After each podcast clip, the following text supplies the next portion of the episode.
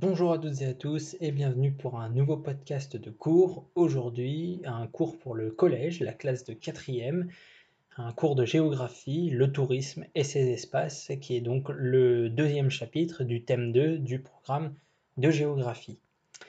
Le tourisme international euh, constitue désormais le mouvement de population le plus massif que le monde ait jamais connu. En effet, c'est une activité en plein essor. 1,1 milliard de personnes le pratiquent chaque année. Il génère tous les ans plus de 1300 milliards d'euros de revenus. Certains espaces accueillent d'importants flux de touristes. Les effets du tourisme sur les paysages et les sociétés sont nombreux. La problématique euh, de ce cours euh, sera donc la suivante. Comment le tourisme international transforme-t-il les sociétés et les territoires à toutes les échelles? Alors, pour répondre à cette question, nous traiterons le chapitre en deux parties. Une première consacrée à l'essor des mobilités touristiques. Euh, nous verrons l'augmentation des flux et la diversification des destinations et des pratiques. Et dans une deuxième partie, nous étudierons les effets géographiques de ces flux, de ces mobilités euh, touristiques.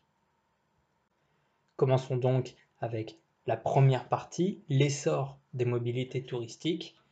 Alors, les mobilités touristiques, elles augmentent constamment et en 2015, par exemple, 1,186 milliards de personnes ont voyagé dans le monde, soit 16% de la population mondiale, et c'est surtout 30 fois plus qu'en 1960. Euh, mais ce tourisme euh, reste majoritairement national.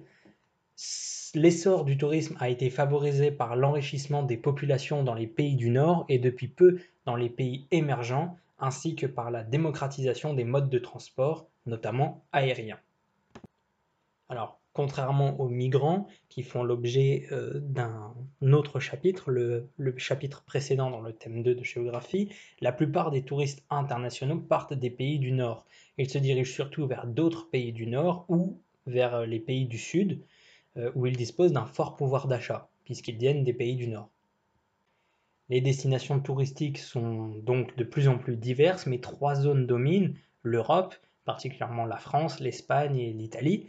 Vous avez à ce propos une deux cartes sur la page dédiée sur le site internet www.histoiregéographie.net sur la page du chapitre. Vous avez deux cartes. La première euh, montre les flux touristiques euh, mondiaux et la deuxième se concentre sur l'Europe où on voit très bien la domination de ces trois pays, donc France, Espagne Italie. Et donc, sur la carte mondiale, on voit bien les trois zones se distinguer, donc l'Europe, je viens de le dire, les États-Unis et la Chine. 80% des déplacements se font dans la région d'origine des touristes. Cet essor s'explique par la hausse globale du niveau de vie, surtout dans les pays émergents, les transports modernes comme l'automobile, le TGV, l'avion, les offres low cost, donc à faible coût, et les voyages organisés ciblant tous les types de clientèle sur tout type de tourisme, balnéaire, montagnard, montagnard, culturel, équitable, de croisière, etc. Et eh bien tout cela facilite les mobilités. Ainsi, les littoraux ensoleillés des grands bassins touristiques, donc en Méditerranée, dans les Caraïbes ou en mer de Chine, sont les espaces les plus attractifs. Les États y construisent des aménagements de séjour, de loisirs et de transport, et plusieurs littoraux sont fortement artificialisés pour accueillir le tourisme de masse, notion importante.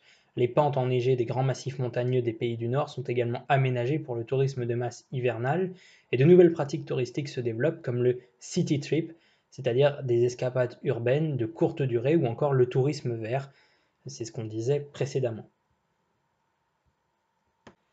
Il est donc temps de passer à notre deuxième partie sur les effets géographiques de ces mobilités, de ces flux touristiques.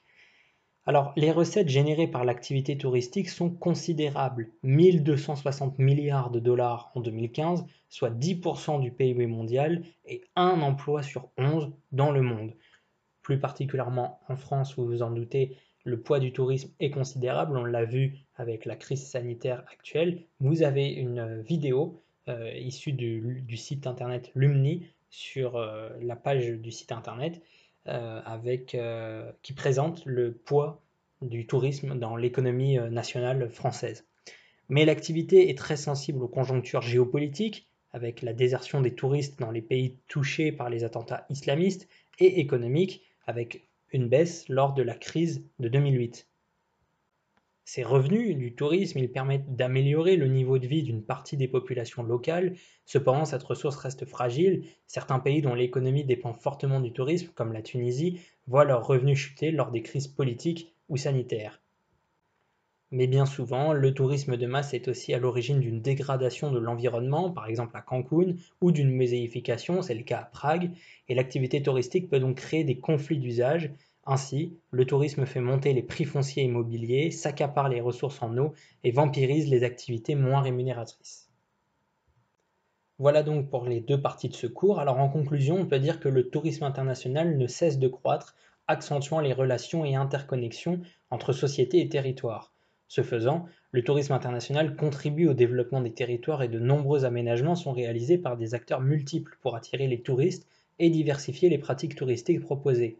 Les territoires et sociétés sont ainsi largement recomposés par ces pratiques touristiques qui reflètent les disparités socio-territoriales induites par la mondialisation, les accentuent le plus souvent et posent la question de la durabilité de ces pratiques à toutes les échelles. Voilà pour ce podcast, pour ce cours de géographie en classe de quatrième. J'espère qu'il vous a plu et qu'il vous a permis de mieux retenir les points essentiels. Vous pouvez donc retrouver, on l'a dit tout au long du podcast, de nombreuses ressources, des cartes, des vidéos, euh, des, documents complémentaires sur la page dédiée au chapitre sur le site internet www.histoiregéographie.net. Et en attendant, on se retrouve euh, très bientôt pour de nouveaux podcasts du collège au lycée en histoire et en géographie sur les chaînes YouTube et Twitch. Merci pour votre écoute et à bientôt. Au revoir.